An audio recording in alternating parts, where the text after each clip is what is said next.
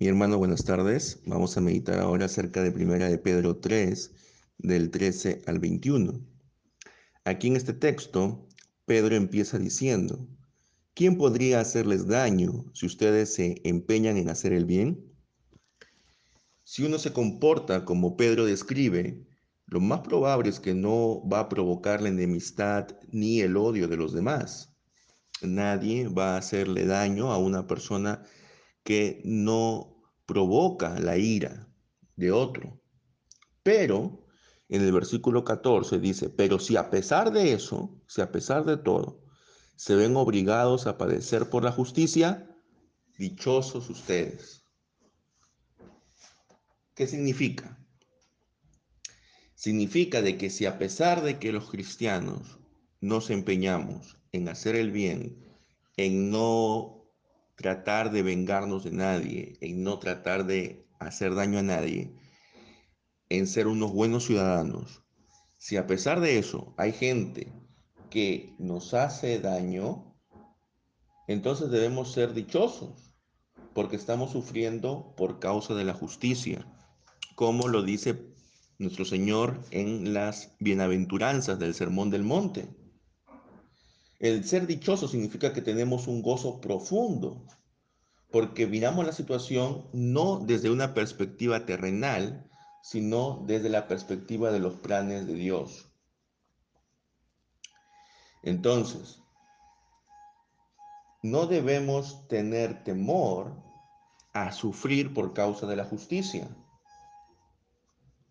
Y aquí sufrimiento no significa enfermedad ni tampoco significa sufrimiento por persecución del Estado, sino al abuso cometido ya sea por parte de los amos o de los jefes, de los maridos o del prójimo que no es cristiano. Luego sigue indicando Pedro que debemos glorificar en nuestros corazones a Cristo. Esto quiere decir que el compromiso nuestro ante Jesús no solamente debe ser mental, sino debe ser un compromiso profundo. Tenemos que santificar a Cristo como Señor. ¿Qué significa esto? No significa que vamos a hacer más santo a Cristo, sino que debemos tratarlo como santo, poniéndolo a Él por encima de toda autoridad humana. Santificar el nombre de Dios en el Padre nuestro, por ejemplo, significa glorificarle obedeciendo sus mandamientos y preparando así la llegada del reino. Ya en la mañana hemos hablado acerca de que si amamos a Jesús, si amamos a Dios, debemos guardar sus mandamientos. Entonces, cuando nosotros santificamos a Cristo como Señor, estamos guardando sus mandamientos. Luego de esto, Pedro sigue indicando que debemos estar dispuestos siempre a contestar a todo el que nos pida razón de nuestra esperanza. Y ese término, razón de nuestra esperanza, es un término que se utilizaba para hablar de la fe. O sea, cuando la gente te pregunta, ¿por qué eres cristiano? ¿Por qué eres seguidor de Jesús? Debemos siempre presentar defensa. Pero ¿cómo debemos presentar esa defensa? Esto lo explica en el versículo 16. Debemos hacerlo con mansedumbre y con reverencia. En otra traducción dice, con dulzura y con respeto. Es decir, la no solamente la respuesta tiene que ser adecuada, sino que la forma de responder es mucho, a veces es mucho más elocuente y mucho más importante que la respuesta misma. La mansedumbre es una actitud que siempre los cristianos tienen que tener ante sus oponentes. Es una virtud principal. La mansedumbre consiste en no tomar la justicia por nuestras propias manos. La mansedumbre es dar siempre, eh, la poner siempre a Dios en nuestra causa, es decir, dejar que Dios sea quien se encargue de pagar conforme a cada uno conforme a sus obras. Nosotros no tenemos por qué tomar la venganza en nuestras propias manos. Tampoco mansedumbre también es no buscar la pelea de forma innecesaria, no buscar conflicto con otros. Entonces, en vez de dar una respuesta que pueda rebajar a la otra persona o una respuesta que busque burlarse de la otra persona, nuestra respuesta debe ser humilde, de acuerdo con la actitud de Cristo. Por otro lado, la reverencia no se trata de una actitud aquí hacia la persona que te está preguntando, sino es una actitud hacia Dios. Porque esa es la forma en la que Pedro siempre usa la palabra reverencia o respeto o temor en esta carta. Los cristianos podemos responder con mansedumbre porque justamente somos reverentes a Dios. Y no hay necesidad de defenderse o justificarse ante los humanos. Luego Pedro sigue diciendo que debemos responder con una conciencia tranquila. La conciencia tranquila es el mismo significado que encontramos en la mayor parte del Nuevo Testamento y que significa que uno mismo está teniendo una conducta correcta, una conducta de acuerdo a los códigos morales. Entonces, si el cristiano ha desobedecido, ya sea la ley civil, es decir, la ley de su sociedad, en este caso del imperio romano, o la ley de Dios, entonces sí merece ser criticado. Y si le critican, no está siendo perseguido por causa de Cristo, sino por sus propias culpas. Pero si el cristiano tiene la conciencia tranquila, la conciencia limpia de que está actuando correctamente de acuerdo a la ley de Dios y a la ley humana, entonces él puede presentarse tranquilo delante de Dios. Y si lo calumnian, entonces lo único que podrán usar será su buena conducta, que es en Cristo. Y si a pesar de que actuamos de manera correcta, nos calumnian, el resultado será la vergüenza para los calumniadores. ¿Por qué?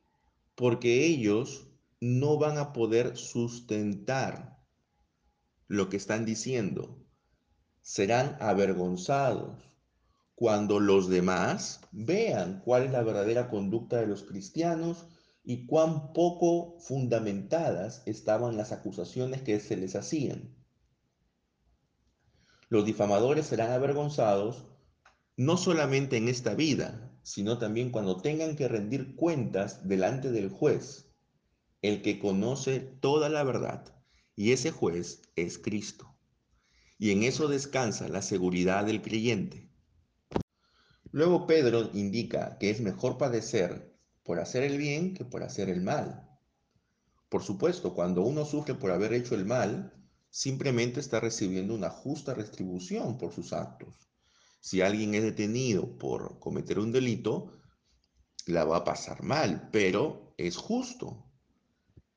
Pero, por el contrario, cuando uno sufre por haber hecho el bien, estamos ante una señal de que nos identificamos con Cristo, quien también sufrió de manera injusta. La única forma de ver el sufrimiento de manera positiva es si lo vemos desde esta perspectiva, es decir, no desde una perspectiva terrenal de mis derechos, de lo que yo creo que es justo, sino desde la perspectiva de Dios. Y cuando nos comparamos con Cristo, porque si Cristo fue capaz de sufrir, de pagar, siendo Él justo por los injustos que somos nosotros, entonces también nosotros podremos imitar su ejemplo y de esa forma ser capaces de sufrir injusticias. Y todo eso está dentro de la voluntad de Dios. Debemos analizar de que Dios es soberano y Él está en control de todo lo que ocurre en el mundo. Y si estamos sufriendo por alguna injusticia es porque Él lo ha permitido. No porque Él de manera activa quiera que suframos por injusticias, pero Él lo permite. Y debemos entender por qué Él lo permite. Probablemente para que nosotros podamos madurar en nuestra fe. Bien, ¿por qué es que Cristo, el justo, sufre por los injustos? Aquí dice en el versículo 18 que lo hace con el fin de llevarnos a Dios. Él murió corporalmente, pero le fue dada una vida espiritual. Y en esa vida espiritual fue a anunciar la salvación incluso a los espíritus que estaban encarcelados, los cuales se habían mostrado reacios a la fe en los días de Noé, cuando Dios con paciencia esperaba mientras se construía el arca. ¿Quiénes son esos espíritus que están encarcelados, aprisionados? Es así una pregunta que ha tenido muchas respuestas a lo largo de la historia de la iglesia. Entonces, después de la resurrección, Cristo va a algún lugar y le predica a unos espíritus que están encarcelados. Eso es lo que dice el texto de Pedro. Pero ¿quiénes son esos espíritus? Según el versículo 20, son espíritus que habían sido reacios a la fe en los días de Noé. Entonces, si queremos identificar estos espíritus, tendrían que ser probablemente los ángeles caídos de los que habla Génesis 6.1. Y la cárcel es donde los han encerrado y desde donde escuchan a Cristo que proclama el juicio. Eso es una interpretación. La otra interpretación es que esos espíritus son las almas de todas las personas que murieron en el diluvio del Génesis. Esas almas están en el Hades y están oyendo el Evangelio que Cristo proclama después de su muerte y hasta antes de su resurrección. Ahora, también hay una tercera opción, que los espíritus serían los descendientes de los ángeles caídos, que se han refugiado en la tierra y que Cristo está proclamándoles también el juicio de Dios. Ahora, ¿Cuál, de estas tres opciones es la correcta? Los espíritus son las almas de las personas que murieron en el diluvio. Los espíritus son los ángeles caídos de los que habla Génesis 6.1. O los espíritus son los descendientes de esos ángeles caídos. ¿Cuál de esas tres opciones es la correcta? Bien, entonces tenemos que entender de que cuando en la Biblia eh, se menciona la palabra espíritus, casi siempre se refiere a seres angélicos o demoníacos, es decir, no se refiere a seres humanos. Por lo tanto, cuando aquí dice Pedro que Cristo fue a predicar a los espíritus que estaban encarcelados, Debemos entender que se refiere a los ángeles caídos, no se refiere a los seres humanos que murieron durante el diluvio.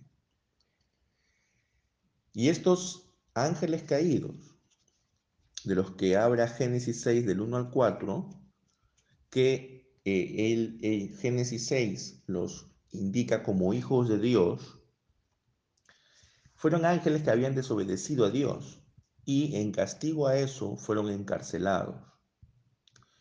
¿Dónde, está esa, ¿Dónde estaba esa cárcel? En segunda de Pedro 2.4 describe ese lugar como el tártaro. Y ese lugar es el sinónimo de las regiones más bajas.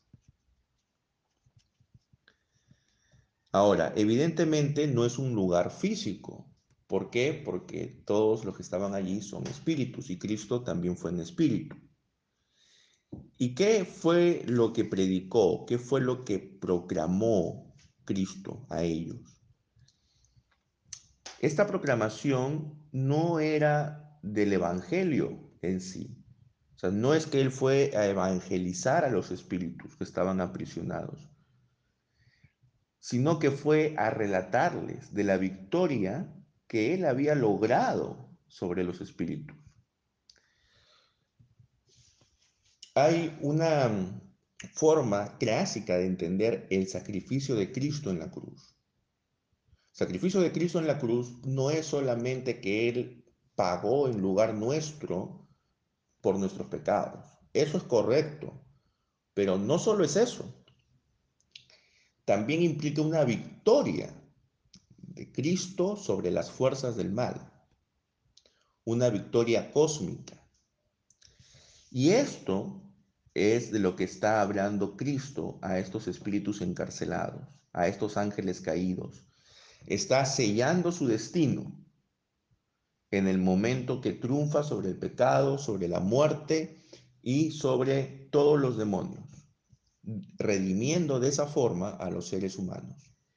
Él les está diciendo, ustedes ya han sido total y completamente condenados por la victoria que yo he logrado sobre las fuerzas del mal. Y entonces, luego de esto, Pedro dice que solamente se salvaron ocho personas durante el diluvio tanto estos espíritus, estos hijos de Dios, que desobedeciendo a Dios, bajaron a la tierra para tener intimidad con las hijas de los hombres, como los seres humanos que vivían eh, allí en la tierra, todos ellos quedaron eh, fuera de su existencia terrenal. Pero solamente se salvaron ocho personas. Noé, su mujer, sus tres hijos y sus esposas. Y así como ese remanente pequeño de ocho personas, pero rodeado de un grupo de injustos, se salvó, así también este remanente pequeño de cristianos que estaba en esa época en el imperio romano, que recién se estaba formando la iglesia, también iba a ser salvado. ¿Y cómo iba a ser salvado esta, esta minoría pequeña? Noé y su familia experimentaron la salvación a través del agua. Es decir, por medio del agua fueron condenados todos los seres humanos, pero también fueron salvados Noé y su familia. Y también de esa misma forma van a ser salvados este pequeño remanente cristiano que está empezando. Pero a través de qué agua? Del agua del bautismo.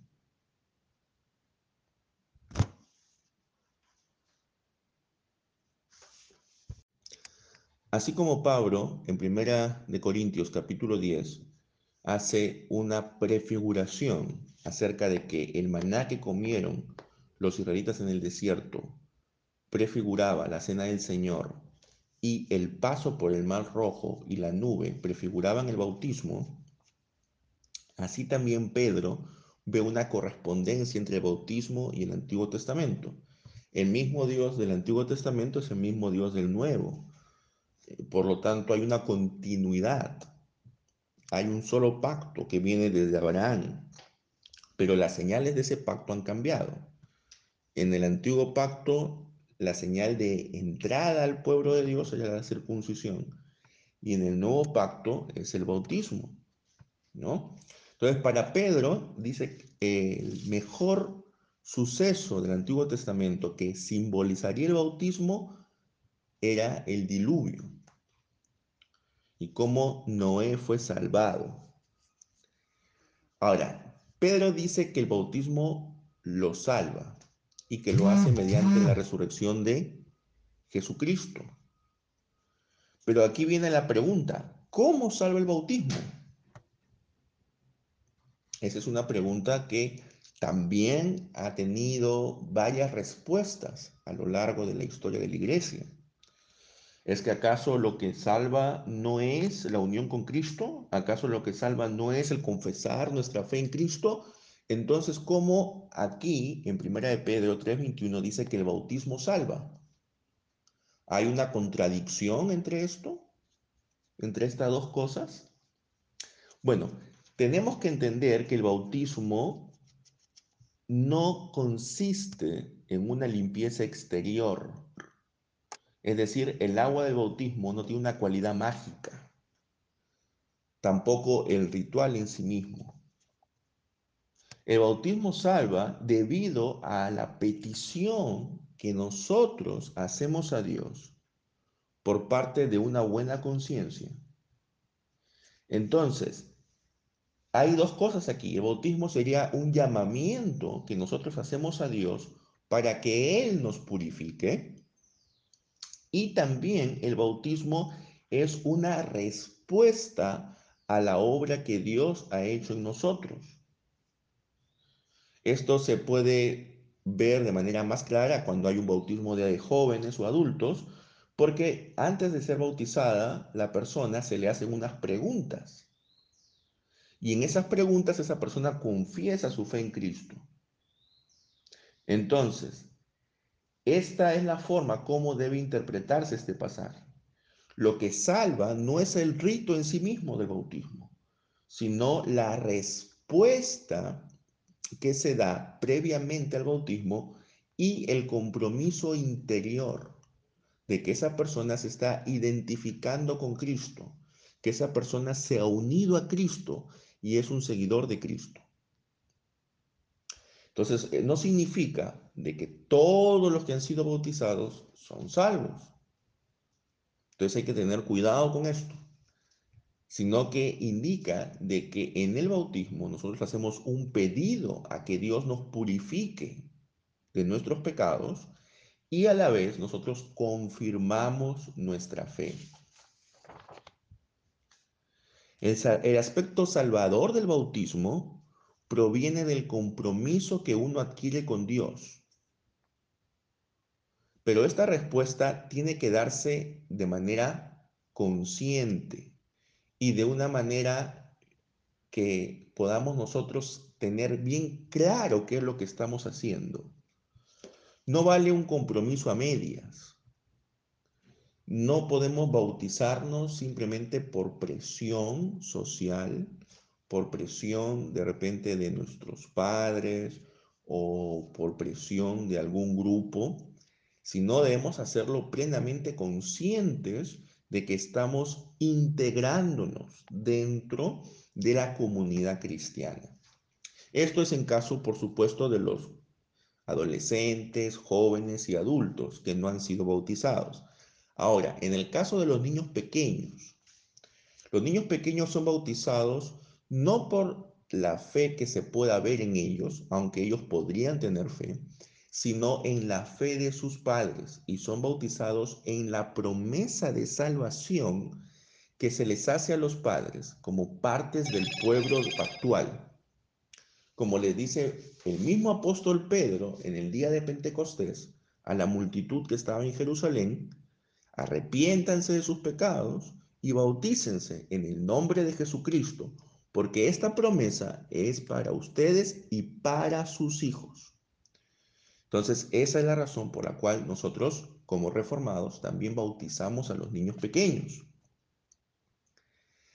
Ahora, este compromiso que nosotros hacemos al momento de bautizarnos no serviría de nada si es que no hay un objeto en el cual nosotros podamos ser salvos.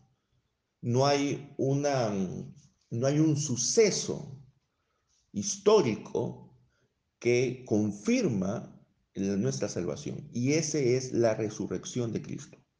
La resurrección de Cristo es lo que nos da la esperanza a nosotros de que ese compromiso que estamos haciendo en el bautismo, esa petición a que Dios nos purifique de nuestros pecados, va a ser respondida.